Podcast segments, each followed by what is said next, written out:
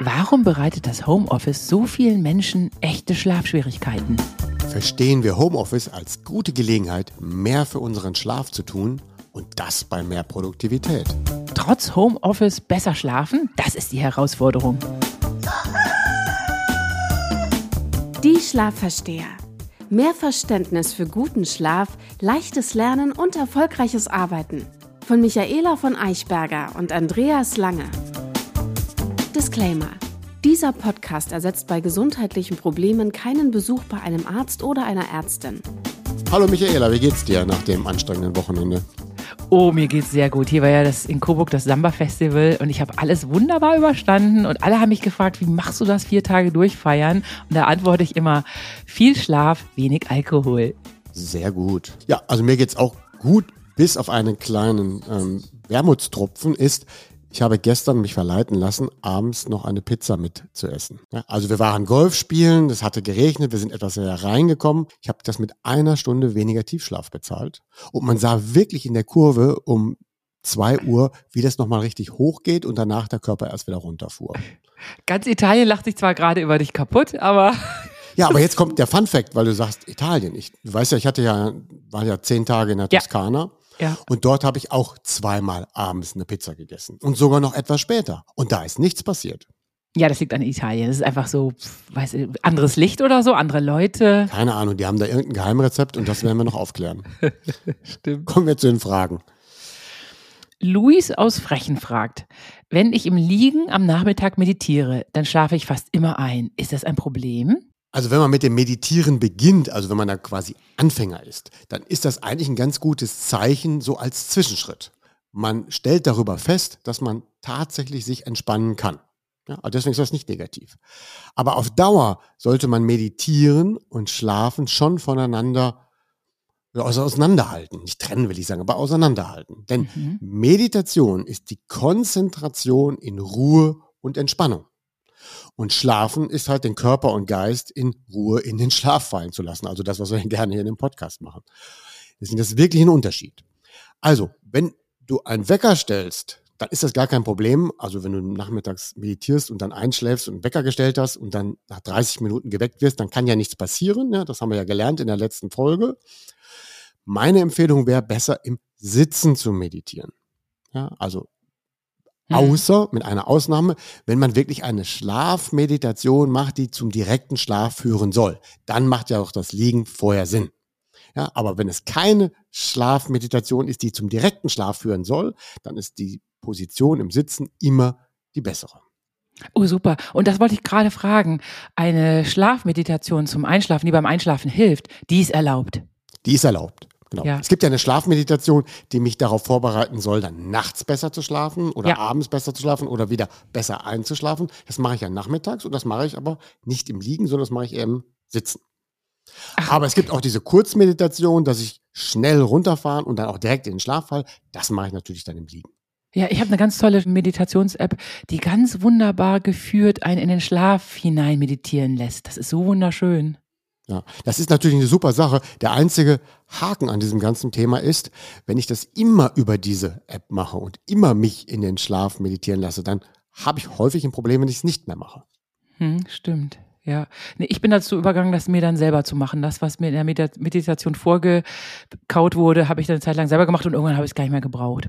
Ja, oder ich empfehle dir auch immer da diese ganz schnelle Atemmeditation, ne? diese eine Minute hm. Mit dem Einatmen, Anhalten, Ausatmen haben wir ja schon mal darüber gesprochen. Das ja, hilft genau. immer und führt ganz schnell zur Ruhe.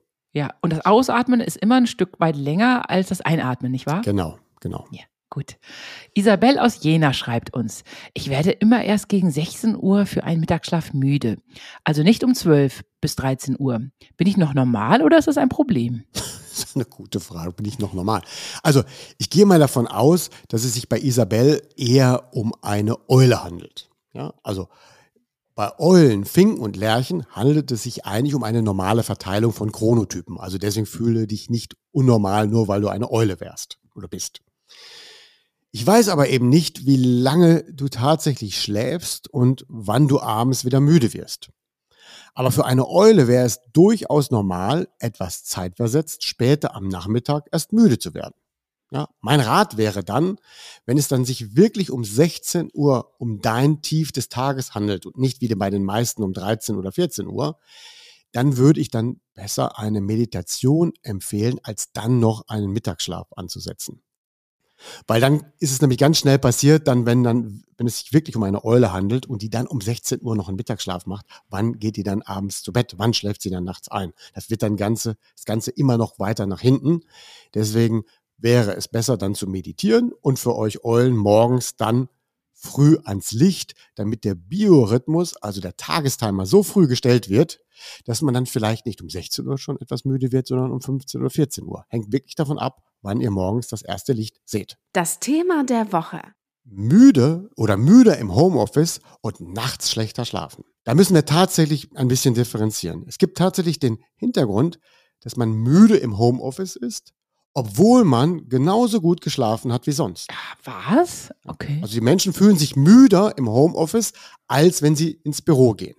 Das ist ein ganz spezielles Phänomen. Eigentlich ja komisch, ne? Ja, das hat seine Gründe. Dann gibt es Menschen, die schlafen immer weniger, nachdem sie einen Homeoffice-Tag hatten. Ja, das ist ein anderes Problem. Und für andere ist es dann tatsächlich wieder umgekehrt. Erst wenn sie Homeoffice-Tage hatten, finden sie dann tatsächlich besser in den Schlaf. Dann müsste man eher darüber nachdenken, warum schaffen sie das nicht in die normale Arbeit zu transformieren. Das heißt, das sind wirklich so drei komplett unterschiedliche Ausgangslagen, die wir dann ein wenig auflösen wollen. Oder bin ich gespannt? Ich darf doch keine Vermutung zu der ersten Gruppe abgeben, oder? Doch, das können wir ja schon gerne machen. Also, warum fühlen sich die Leute müder im Homeoffice, obwohl sie genauso gut schlafen wie sonst? Weil ich kann vermuten, dass dieses erstmal zur Arbeit, vielleicht radeln oder zu Fuß gehen und in den Bus steigen und so, und hinterher dann wieder zurückradeln oder mit, mit dem Auto und äh, dass diese Anstrengung, sich fortbewegt zu haben und selbst wenn man nur zum Auto hingeht, dass das etwas bewirkt, was einen tatsächlich besser schlafen lässt, weil es ein bisschen mehr Anstrengung fürs Gehirn und für den Körper ist. Ja, das ist eines der Gründe, die, die dazu führen. Es ist auch mehr Abwechslung im Spiel gewesen. Und ja. wenn, wenn ein Tag sehr monoton wird, dann werden wir auch automatisch müder, weil wir uns nicht mehr so bemühen, aktiv und wach zu sein. Also so monotoner ein Tag, desto müder werden wir dann. Es hat ja auch seine Vorteile. Ne, am Wochenende, wenn wir uns erholen wollen, ist es ja manchmal gar nicht schlecht, eine gewisse Monotonie zu schaffen, um uns wirklich auszuruhen und in die Ruhe zu kommen. Aber bei einem Homeoffice-Tag kann es dann irgendwann zu Krux werden, dass ich durch eine vorangestellte Monotonie, die wir ja später unterbrechen wollen, da gibt es dann ja ein paar Tipps und Tricks, wie ich den Homeoffice-Tag besser gestalte. Also da wollen wir dann ansetzen. Mythos der Woche. Im Homeoffice wird weniger gearbeitet. Was meinst du? Ja, äh, nee, um Gottes Willen. Ich sage, im Homeoffice wird viel mehr gearbeitet. Das kann ich aus eigener Erfahrung sagen, weil man seine Arbeit immer im Hinter mehr im Hinterkopf hat, weil man quasi den Computer ja sieht.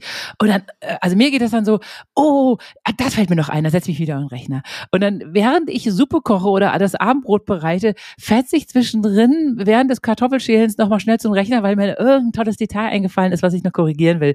Das ist eindeutig ein Mythos.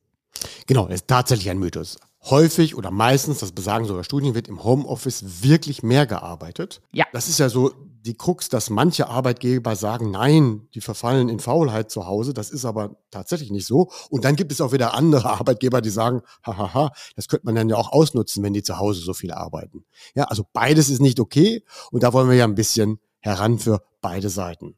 Also wir arbeiten nicht weniger im Homeoffice. Das wird es natürlich auch geben. Es wird garantiert Menschen geben, die weniger arbeiten oder die weniger produktiv sind, aber dann vielleicht noch nicht mal mit Absicht. Es gelingt ihnen einfach nicht, richtig in die Produktivität zu Hause zu kommen. Auch das kann ein Problem sein. Studien besagen, dass wer im Homeoffice arbeitet, besonders gefährdet für Schlafstörungen ist.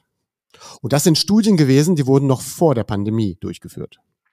Oh, und die Pandemie hat wahrscheinlich alles verschlechtert. Die hat alles verschlechtert und für manche aber auch verbessert, weil sie da einiges gelernt haben. Wie macht man das jetzt? Weil dann hatte man sich ja zum ersten Mal flächendeckend mit dem Homeoffice beschäftigt. Ja. Also während der Pandemie war das ja einer meiner Hauptberatungen. Wie organisiert man viele Mitarbeiter im Homeoffice? Und wie können die dort gut arbeiten und wie finden dann Teams zueinander, wenn sie jetzt alle an verteilten Orten sitzen? Ja, das war ja wirklich ein Thema, um das sich Unternehmen bemüht haben. Aber genau diese Bemühungen wird natürlich wieder ein bisschen zurückgefahren, weil man möchte auch, dass die wieder häufiger ins Unternehmen kommen, was auch teilweise berechtigt ist, aber manchmal auch wieder nicht berechtigt ist. Muss Fall zu Fall ist es unterschiedlich. Aber jetzt zu den Gründen. Was sind denn so die Gründe? Ich habe da mal so sieben Gründe aufgeführt oder benannt oder gelistet, die sieben häufigsten Gründe, warum es denn dann beim Homeoffice-Einsatz zu Schlafstörungen kommt. Der erste ist, den wir, über den wir gerade gesprochen haben. Müde fühlen zu Hause im Büro bei gleicher Schlafqualität. Da ist es wirklich die fehlende Abwechslung. Das ist eines der Hauptgründe. Und dann setzt folgender Effekt ein. Man fühlt sich müde, obwohl man eigentlich ganz gut geschlafen hat. Und, aber es ist eigentlich nur noch fast Langweile oder Monotonie. Und dann bekämpft man das mit Kaffee. Ja. Oder mit Süßem. Ja, genau. Und das führt ja beides dann in der Konsequenz zu mehr Müdigkeit. Also beim Süßen ja die unmittelbar eine halbe Stunde später und bei dem Kaffee eher zu dem chronischen später schlechter Einschlafen und zu diesem sogenannten Adenosinstau, der nicht mehr abgebaut werden kann. Und da kann man wirklich nur empfehlen, also wirklich für mehr Abwechslung zu sorgen zu Hause. Und das ist dann auch die Konzentration unserer Tipps heute am Ende der Folge. Und für diejenigen, die sich auch müder fühlen, im Homeoffice wirklich auch morgens vor der Homeoffice-Arbeit wirklich auch raus ans Licht und auch ein bisschen laufen und gehen. Also simuliert dann irgendwie so die, den Gang zur Arbeit. Und auch das Ernstnehmen, nicht länger als 60 Minuten am Stück zu sitzen. Also wirklich hier für Abwechslung zu sorgen. Also aufstehen, alle 60 Minuten den Körper aktivieren. Und wenn das natürlich nicht geht, weil ein Meeting 70 Minuten dauert, dann macht es dann halt zwischen den Meetings. Aber immer wieder zwischen den Meetings sich bewegen, um so ein bisschen diese Lethargie und Müdigkeit aus dem Körper zu bekommen, ohne zum Kaffee zu greifen. Ja, da kann ich bestätigen, dass ich das alles automatisch gemacht habe, weil anders habe ich mich auch un total unwohl gefühlt. Aber manche tun es halt leider nicht. Hm. Nächste ist, es ist die Undiszipliniertheit im Essen und Naschen. War ja gerade schon mit angesprochen. Dieses häufige Naschen findet dann im Homeoffice bei vielen noch häufiger statt als im Büro. Weil mittlerweile weiß man ja, dass dieses Naschen nicht so gut ist. Und im Büro gibt es dann so eine Art soziale Kontrolle. Das heißt, ich muss dann ja vor den Augen der anderen zwischen den Terminen oder während des Termins naschen. Das tut man dann vielleicht nicht, weil es ja noch gar nicht mehr so on vogue ist, das Naschen. Aber zu Hause sieht es ja keiner und dann mache ich es dann gerne. Oder ich mache es dann eben, weil ich meine, ich brauche jetzt irgendwie Zucker, weil ich gerade müde werde. Und genau das ist ja eigentlich dann erfolgt das Gegenteil. Das Gehirn wird mit Zucker versorgt und fährt dann sogar runter. Also bringt gar nichts. Es wird dann eben diese, diese Pausenzeit am Mittag nicht ernst genug genommen. Im Büro findet dann ja tatsächlich ein Mittag statt. Ja, alle treffen sich dann zum Mittagessen, gehen zum Mittagessen oder gehen dann vielleicht irgendwo in die Stadt und machen das gemeinsam. Aber irgendwo gibt es wirklich zum Mittag eine Unterbrechung im Homeoffice wird dann vielleicht gar kein Mittag gemacht. Dann arbeitet man sogar durch und es gibt gar keine echte Mittagszeit und dann wird zu spät gegessen. Also es gibt dann rund um die Mittagszeit, um das Mittagessen und das Naschen ganz viele Undiszipliniertheiten. Das ist so der Grund zwei. Der dritte Grund, das hattest du gerade schon so ein bisschen mit erwähnt, ist die gesteigerte Bildschirmzeit im Büro, im Homeoffice. Ja, ja im Homeoffice, genau, ja. Ja. Dort sitzt man tatsächlich mehr am Bildschirm, weil jedes Gespräch, jede Abstimmung kann ja dann eben nur über einen Bildschirm erfolgen.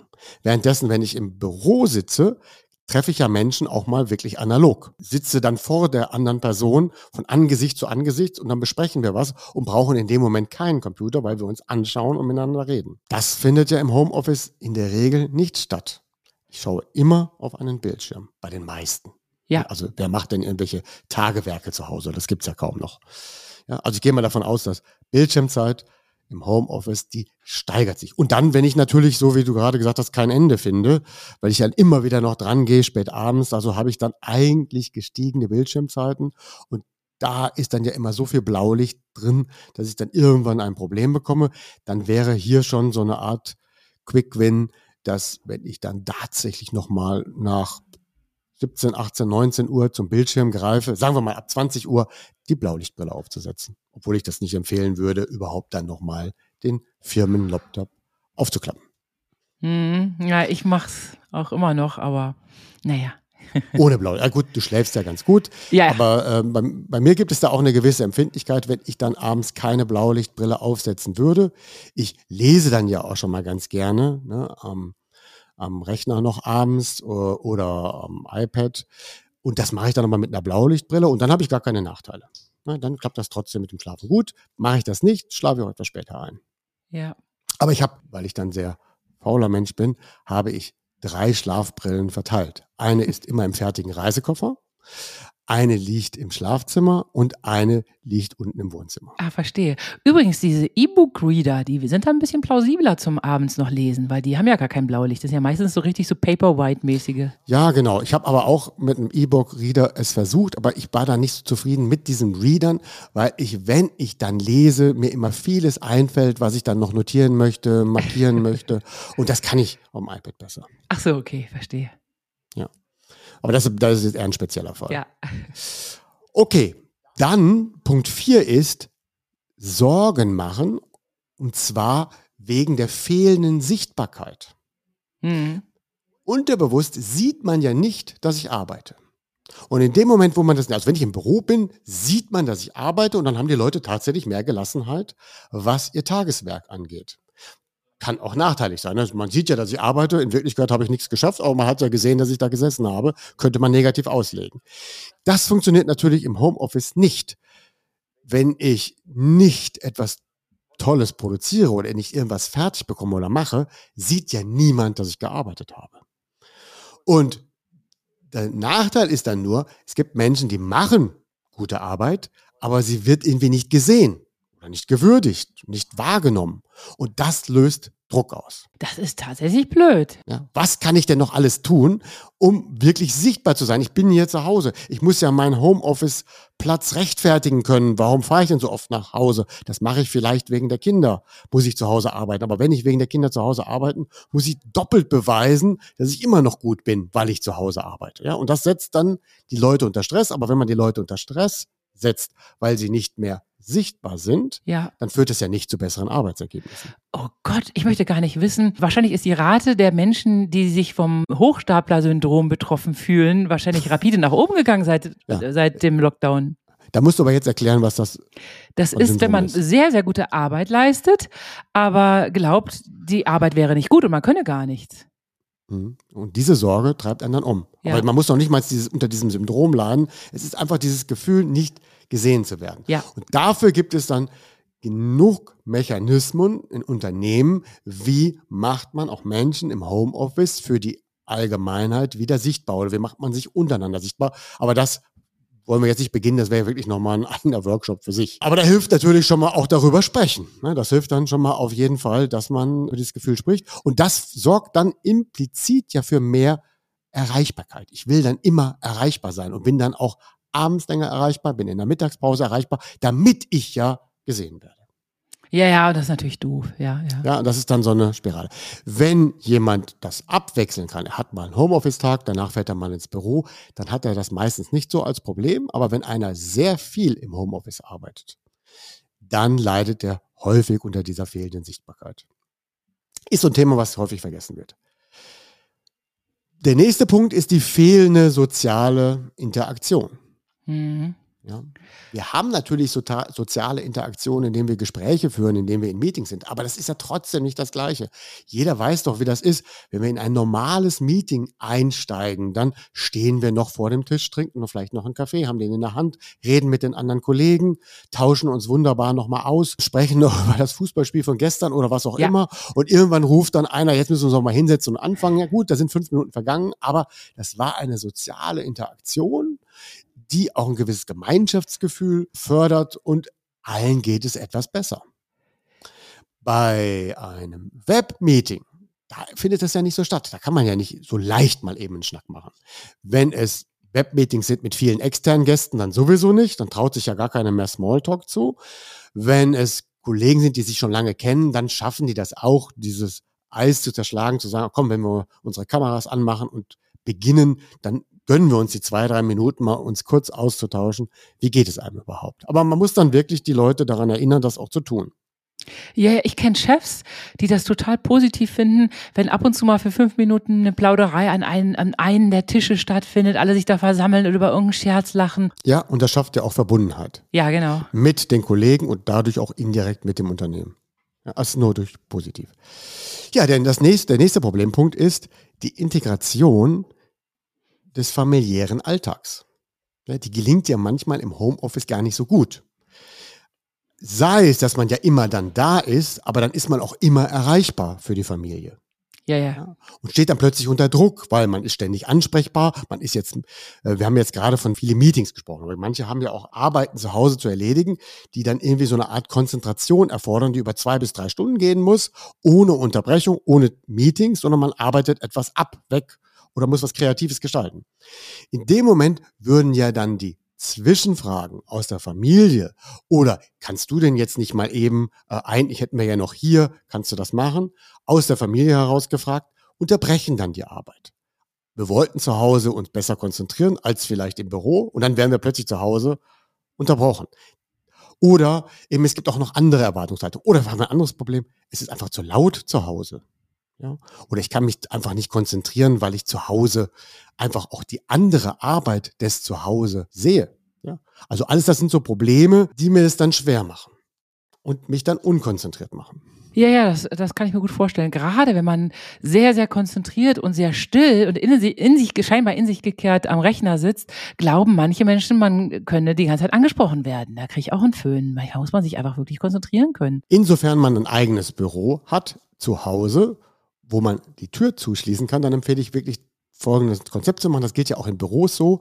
Wenn ich die Tür schließe, bin ich nicht ansprechbar. Wenn die Tür offen ist, dürfte jederzeit reinkommen. Oh. Da muss man natürlich auch die Disziplin haben, das mal so und so zu gestalten. Wenn man sie dann immer zumacht, hilft es nicht. Und wenn ich sie dann immer auflasse, hilft es auch nicht. Also nutzt es dann auch wirklich so, wie die Arbeitsphasen gerade sind.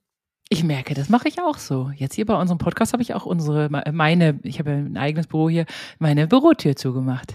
Ja, klar. Das, also beim, ich kann auch gar nicht den, den Podcast sprechen, wenn ich sehe, dass die Tür auf ist. Ja, Weil ich dann immer denke, da kommt jeden Moment einer rein und unterbricht mich. ja.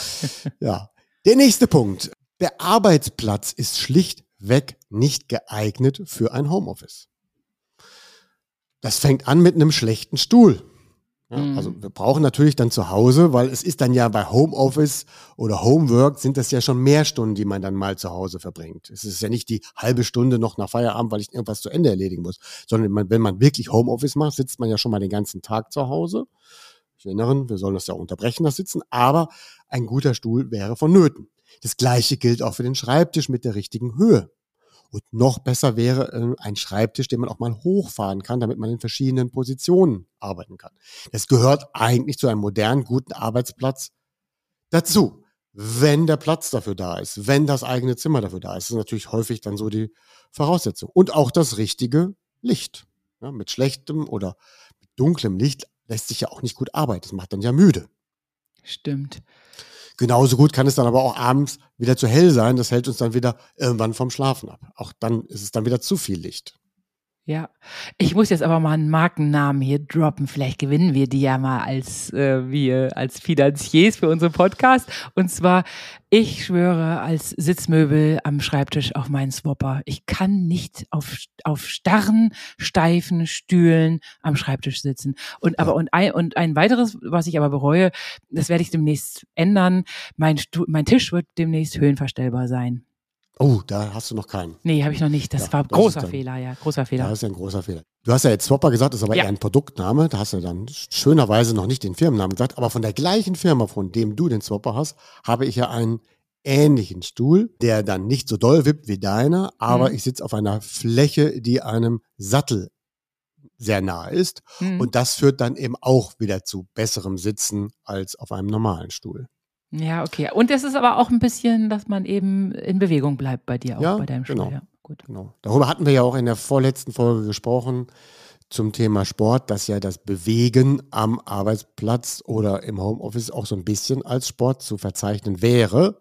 Ich erinnere an 1c in der zweiten Sportfolge. Wenn wir das gewusst hätten. Wir wollten oder sollten ja buchstäblich im Homeoffice nicht schlafen. Ja? Das heißt, im Homeoffice wollen wir ja nicht schlafen.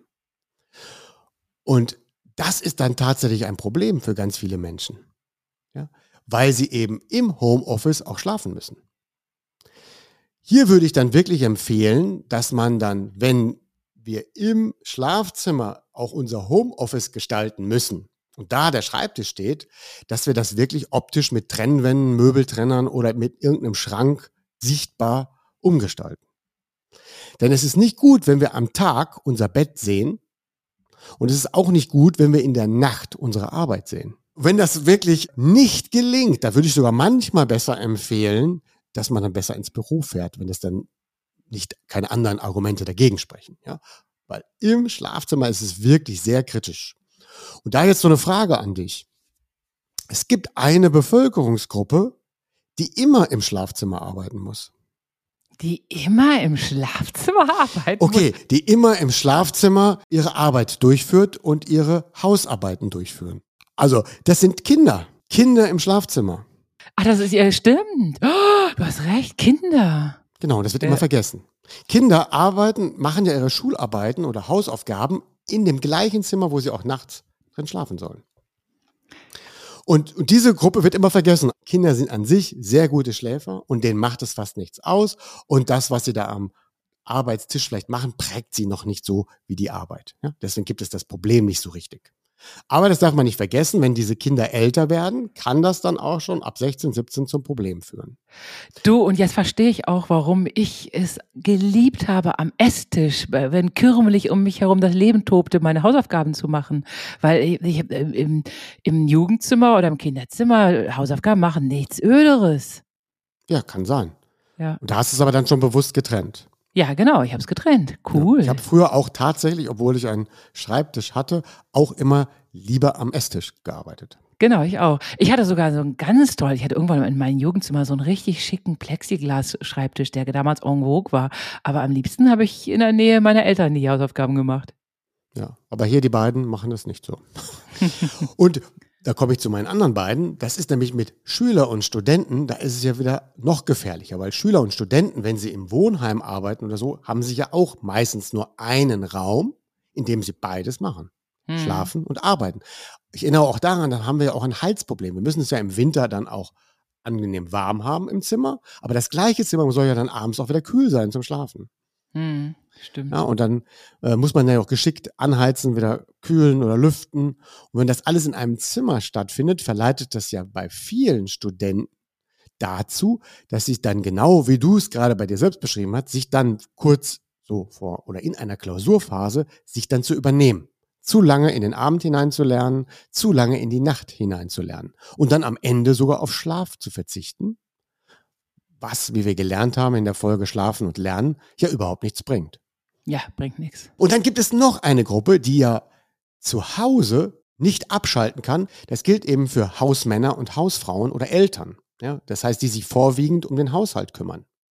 Da ist ja dann das Schlafzimmer, die Küche und alles gehört ja zu dem Reich, um das man sich kümmern muss den ganzen Tag. Und das ist dann so eine Phase im Leben, in dem Moment, wo man in diese Kindererziehung einsteigt, dass es dann, wenn man dann abends zu Bett geht, tatsächlich zu Grübeln kommt, weil es keine Trennung gibt. Und diese beiden Gruppen werden häufig vergessen, also was schlechtes Schlafen angeht, also bei Heranwachsenden irgendwann, dann ist, das, ist der Arbeitstisch im Schlafzimmer nicht so gut.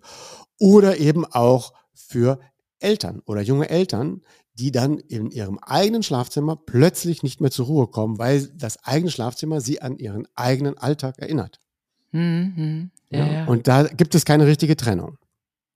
Und das ist die Phase, wo man im Leben mit dem Grübeln beginnt. Und dazu, unser Tipp, hört nochmal die Folge zum Grübeln. Das beschäftigt alle. Und jetzt kommen wir nochmal zu den Unternehmen. Auch denen möchte ich gerne einen Rat geben. Als Berater stoße ich immer wieder an diese Stelle. Unternehmen unterschätzen das Thema Homeoffice in allen seinen Dimensionen. Das Problem ist, es werden eben nicht alle Dimensionen gesehen und deswegen auch nicht alle Perspektiven des Homeoffices eingenommen. Um es noch einfacher zu sagen, so die psychischen Komponenten von vorhandenen oder auch einem fehlenden Homeoffice werden einfach nicht aktiv gemanagt. Eigentlich ja komisch. Entschuldigung, dass ich unterbreche, aber eigentlich ist das komisch, weil ja während des Lockdowns zum Beispiel auch sämtliche Führungsetagen ins Homeoffice gehen mussten. Da haben die das nicht bemerkt, wie es ihnen selber geht.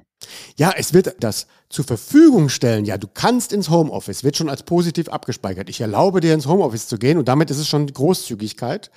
Was damit alles verbunden ist, wird häufig nicht aktiv gemanagt. Meinetwegen werden noch der Rechner gemanagt, vielleicht sogar noch die Büromöbel gemanagt. Aber was das für soziale Interaktionen bedeutet im Homeoffice zu sein oder den, über den Druck, über den wir vorhin gesprochen haben, die Sichtbarkeit, alles das wird nicht aktiv gemanagt. Ja, und das ist schade, weil sie müssten das ja an sich selbst beobachtet haben. Ja, aber wenn ich aus dem Top-Management komme, habe ich nicht das Gefühl, nicht gesehen zu werden. Ach so, okay. Oh. Ja. So, um Teams, da wird sich bemüht. Also wenn Teams im Homeoffice arbeiten und dann sich zu Meetings zusammenschalten. Da gibt es mittlerweile genug Tipps und Tricks. Wie kann sich ein Team zusammenfinden, obwohl sie alle vom Bildschirm sitzen? Was kann man da jeden Tag als Routine machen? Da gibt es dann ganz tolle Sachen. Da, das hat man auch in die Wege geleitet. Aber wie es so dem einzelnen Menschen im Homeoffice geht oder wie es dem geht, der eben kein Homeoffice machen kann, darüber ja, das, das wird nicht aktiv gemanagt. Und hier gibt es eben wirklich gute Methoden, wie man auf so ein, auf das einzelne Individuum richtig eingehen kann. Ne, das kann man Teil der Mitarbeitergespräche werden lassen, etc. So. Also es ist eben langer Rede, kurzer Sinn. Es ist eben ein Trugschuss zu glauben, nur weil ich Homeoffice erlaube, hätte ich schon den Großteil gemanagt. Das ist eben nicht so. Unser Tipp der Woche. Was können wir also selbst für uns tun, wenn wir im Homeoffice arbeiten? Und hier mache ich dann mal leider heute ganz viele Verweise auf bestehende Folgen. Das ist mir heute schon bei der bestehenden Folge jetzt so aufgefallen, dass wir ganz viele Verweise haben. Das liegt eben daran, wenn wir sagen, wenn wir vom Homeoffice sprechen, empfinden wir ja das eben als kompletten Tag. Und wenn wir an den kompletten Tag denken, dann ist es das ja, was eigentlich unsere Nacht ausmacht. Ihr entscheidet ja über den guten Tag, wie gut ihr in der Nacht schlaft. Und deswegen, ein Homeoffice-Tag braucht mehr Struktur als ein klassischer Bürotag. Mhm. Klingt plausibel, ja. ja. Und gleichzeitig können wir diese Strukturbildung dazu nutzen, mehr für unseren Schlaf zu tun.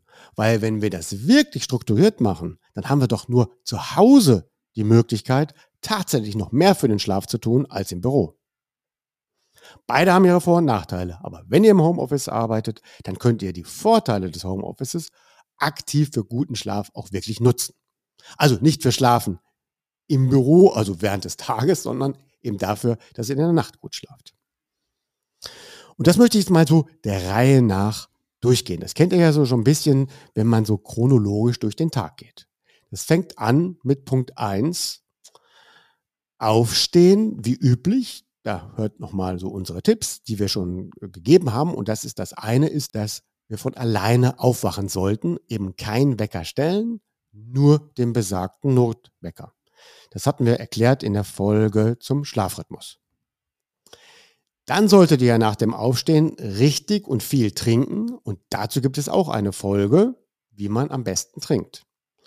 Und dann solltet ihr, wenn ihr aufgestanden seid, nicht sofort frühstücken und noch nicht sofort einen Kaffee trinken, und am besten dann an dieser Stelle einmal die Folge Kaffee und Adenosin hören. So, das war erstmal die Erinnerung an die vielen alten Folgen. Das lohnt sich auf jeden Fall. Ja. So, und jetzt kommt es zu Punkt zwei, dass wir zur Arbeit gehen.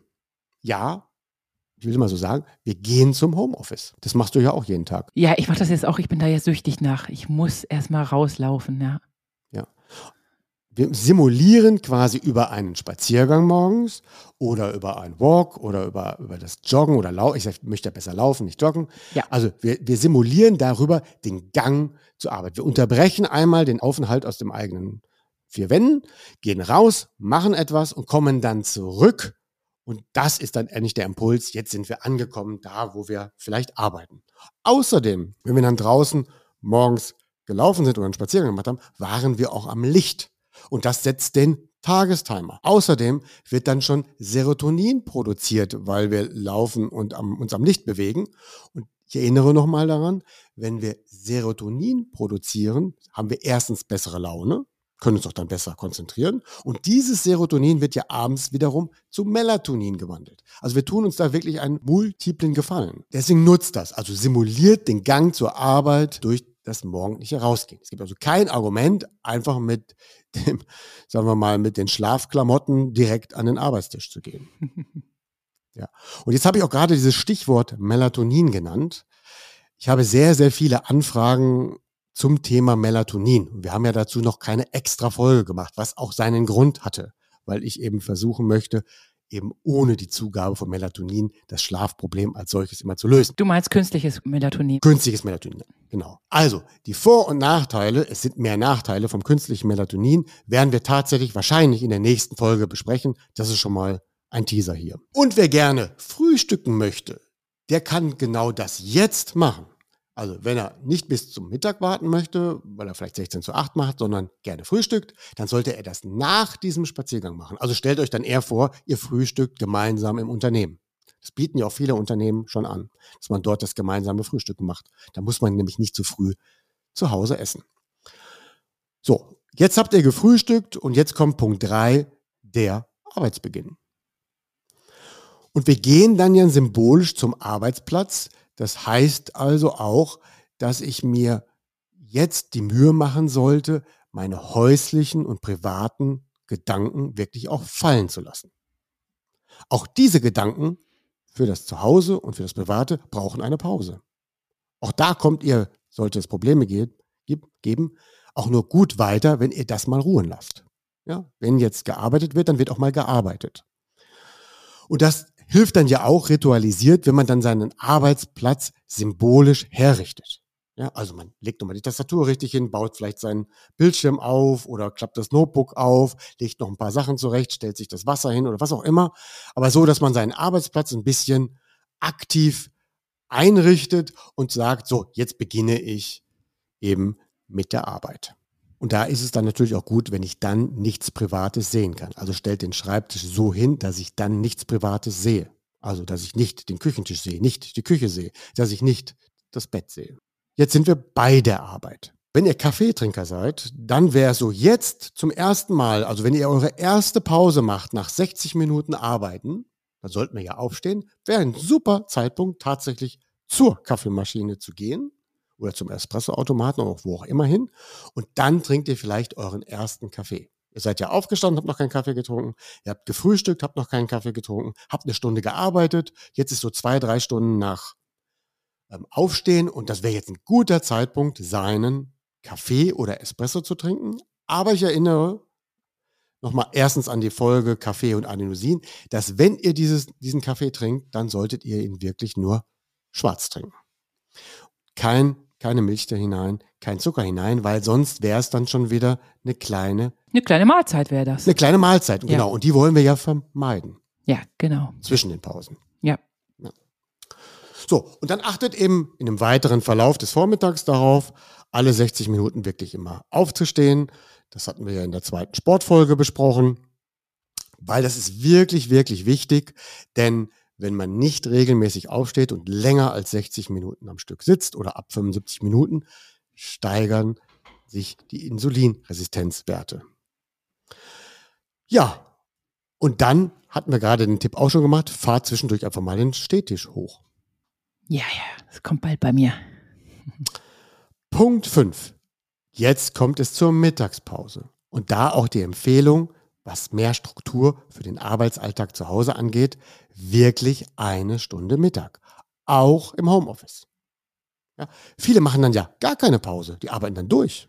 Oder sagen, ich mache die flexibel, die mache ich mal um halb drei, dann mache ich sie mal um halb elf. Das ist keine gute Idee. Das gibt dem Körper und dem Biorhythmus keine Struktur. Macht wirklich immer zur gleichen oder möglichst gleichen Zeit die Mittagspause. Und diese sollte auch eine Stunde lang sein.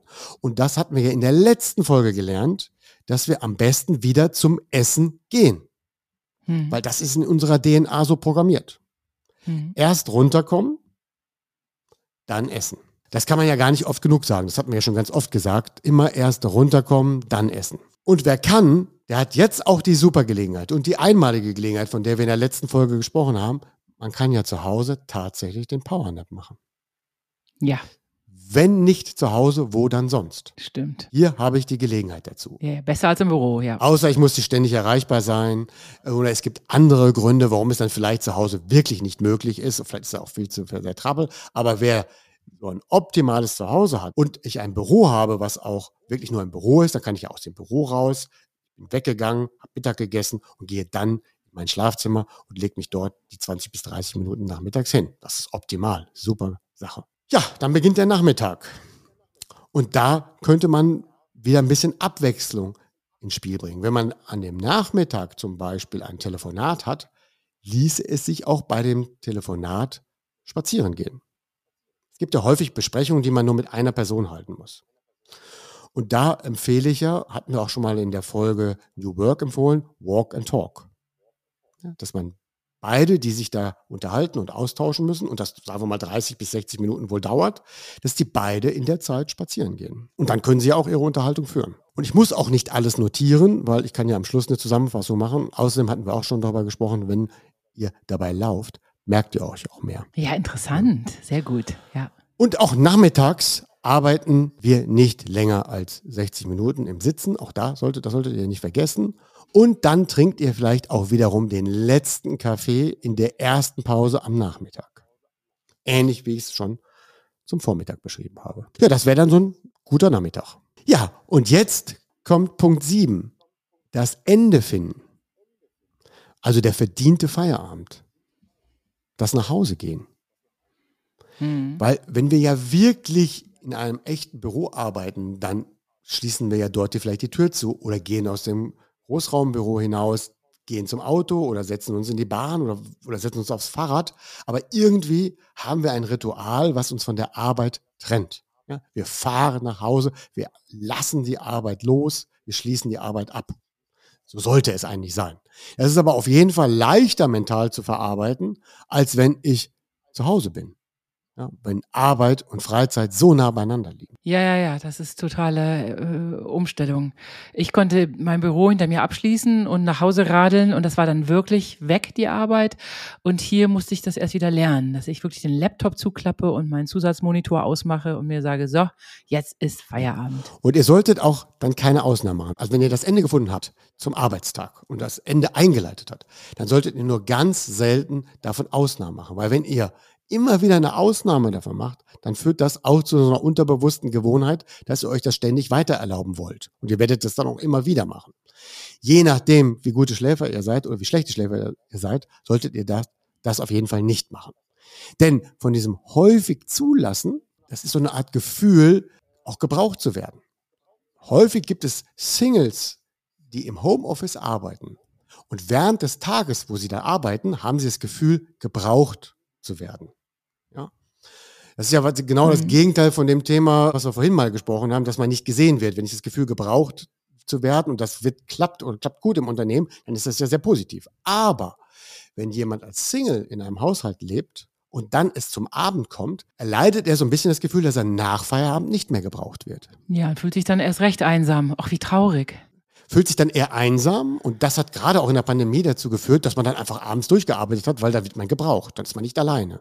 Oh, und das ist ganz schlecht. Das ist natürlich für eine Zeit lang ganz okay, dann produziert man vielleicht auch mehr Arbeitsergebnisse, aber es ist ein Trugschluss auf Dauer, weil man wird ja irgendwann schlechter schlafen. Und wenn man dann irgendwann anfängt, schlechter zu schlafen, ist ja dann auch die Tagesproduktivität des nächsten Tages wiederum schlechter. Also, das ist keine Lösung. Nein, auf keinen Fall. Sich wegen dem Gebraucht fühlen, dies nicht zu tun. Also meine Empfehlung ist wirklich, wenn ihr aus dieser Tür hinausgeht, das sagen sogar manche, schließt das eigene Büro ab und legt den Schlüssel in den Flur. Weil wenn du dann unterbewusst nochmal dahin gehst, siehst, oh, ist abgeschlossen, muss ich nochmal. Das ist dann so komisch, das Gefühl, dann lässt du das auch sein. Ja, ja, ja, gut. Wer dann kein separates Büro zur Verfügung hat, der sollte dann eher die Arbeitsdinge wirklich zusammenpacken. Ja, also wirklich zusammenklappen, weglegen, in eine Tasche legen, so dass das wirklich auch beendet ist und nicht mehr so sichtbar ist. Mhm. Ja? Wer zum Beispiel ein Firmennotebook hat, der sollte nicht auf diesem Firmennotebook abends noch irgendwelche Recherchen machen oder damit ins Internet gehen. Mhm. Nicht wegen der Datenschutzgründe, sondern weil dieses Firmennotebook ist ja vom Gefühl haptisch gekoppelt mit dem Gehirn mit Arbeiten. Mhm. Nutzt dann besser, wenn man sich das leisten kann, ein anderes Gerät, ein privates Gerät oder noch ein iPad zum Surfen. Mhm. Aber nicht auf dem gleichen Gerät. Das ist zu nah gekoppelt. Und jetzt auch wieder am besten das nach Hause gehen. Also, wenn der Arbeitsalltag endet, was sollten wir dann am besten wieder tun? Wieder kurz raus an die frische Luft, einen kleinen Spaziergang machen oder laufen und dann nach Hause gehen und also vorher genau. runterkommen. Und das ist ja jetzt eigentlich eine super Gelegenheit, den Sport zu machen oder den Sport des Tages. Also wer nicht morgens den Sport gemacht hat, hätte jetzt nachmittags oder abends nach der Arbeit super Zeit für den Sport. Da kommt nämlich folgendes Phänomen hinzu. In Wirklichkeit müssten wir ja eigentlich vom Unternehmen nach Hause fahren. Ja. Und egal wie lange das dauert, bei dem einen dauert es vielleicht 10 Minuten, 20 Minuten, es gibt auch Menschen mit einer Stunde. Diese Zeit habt ihr ja dann gespart. Und jetzt kann man ja Folgendes sagen. Wenn ich die Heimfahrt spare, dann investiere ich das in eine Stunde Sport. Ja, die wurde mir ja geschenkt, weil ich Homeoffice habe. Ja. Und das setze ich wirklich produktiv ein, indem ich Sport mache. Und nicht, indem ich dann vielleicht rumhänge, sage ich jetzt mal. Ja, ja, stimmt. Ja. Und das sollte eigentlich ein super Motivationsschub sein, wenn man sich das bewusst macht. Mir wird die Heimfahrt geschenkt und die schenke ich meinem Körper als Investition für Sport. Ja, du, da wirst du lachen. Wir sind ja früher immer ins Büro geradelt und zurück mussten wir immer, um nach Hause zu radeln, mussten wir einen Berg hochradeln. Und das hat mir so gefehlt. Und anstatt das einfach mal freiwillig zu machen, morgens eine Viertelstunde radeln, abends mal einen Berg hochradeln, habe ich nur gesagt, oh, das Radeln fehlt mir. Echt, wie blöde. Ja, manchmal ist es wirklich so. Ist auch manchmal Bequemlichkeit. Ja. Oder man hat noch nicht kennengelernt, wie gut der Effekt ist. Und solange wir noch jünger sind und gesund sind oder uns gesund anfühlen, spüren wir nicht die Notwendigkeit, wirklich morgens etwas Aktivierendes zu machen, mittags etwas Aktivierendes zu machen und vielleicht abends auch nochmal. Ja.